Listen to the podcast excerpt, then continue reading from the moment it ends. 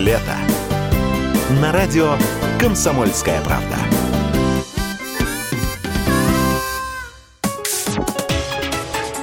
Политика на радио КП. Владимир Варсобин, «Комсомольская правда». Если так дело пойдет дальше, когда государство наше в своем яростном желании найти инагентов запутается окончательно и будет вешать этот ярлык на кого ни попадя, вот тогда и выяснится, инагент оказывается просто хороший и смелый парень, который не боится говорить власти правду, ну, в это самое в лицо. Пока это, конечно, не так. Пока наши граждане где-то даже верят, что инагенты действительно действительно живут на вражеские деньги, и их, инагентов, избавляет от ареста и Колымы только добродушие кремлевских обитателей. Хотя уже сейчас надпись Данное сообщение распространено иностранным средством массовой информации, выполняющей функции иностранного агента, глаз уже не замечает. Странно, когда без надписи даже. До того она привычна. Да вот беда. Госдума, того сама не ведая, хочет окончательно дискредитировать институт инагента. Она приняла в первом чтении законопроект о контроле за деятельностью лиц, находящихся под иностранным влиянием. Небезызвестный любитель чая депутат Андрей Луговой совместно с другими авторами закона придумали вот что. Согласно документу, инагентом можно признать любого человека, находящегося под иностранным влиянием. Даже если он не получал ни пенсии иностранной помощи.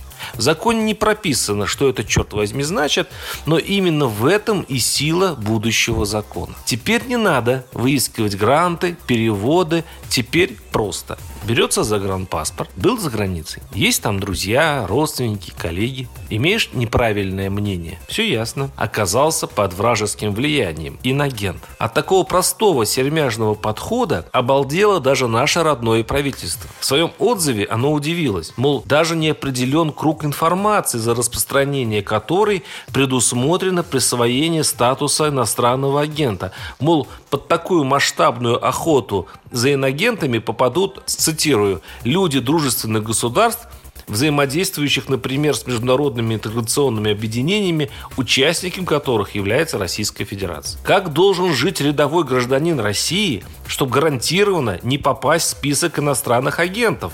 Почти стонал депутат Валерий Гартунг, пытая Лугового. Он должен быть сопротивленной долей патриотизма и не предателем, ответил господин Луговой. Но под иностранным влиянием можно понимать что угодно, кричал в Госдуме депутат. Инагентом можно было бы признать даже знаменитого ученого Дмитрия Менделеева. С его заграничными командировками он совершенно точно подвергался иностранному влиянию, получал научно-техническую помощь и нас к этому влиянию подвергал. Удивлялась другой депутат госпожа Горячева. На что Луговой отвечал одной и той же фразой. Попытки концептуально раскритиковать законопроект считаю обыкновенным предательством. И запуганная Луговым Госдума проголосовала, конечно, за. Лишь 17 против, 18 воздержались. Кто ж захочет нынешнее время прослыть предателем? Да вот только господин Луговой, разрешите обратиться. А не получится ли так, что вы сейчас раздадите звание инагент теперь не тем людям, кто получает деньги из-за рубежа, эти персонажи давно закончились, а вот всем подряд по принципу слишком много болтаешь. Я, например, знаю несколько коммунистов со званием инагент.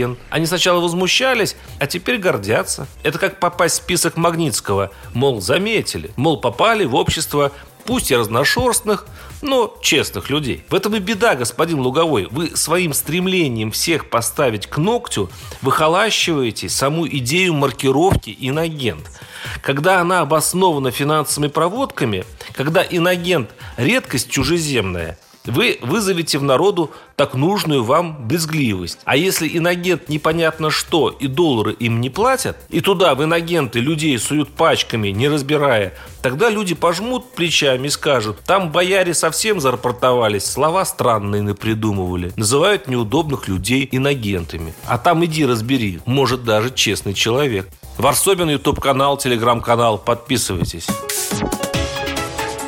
Политика на радио КП.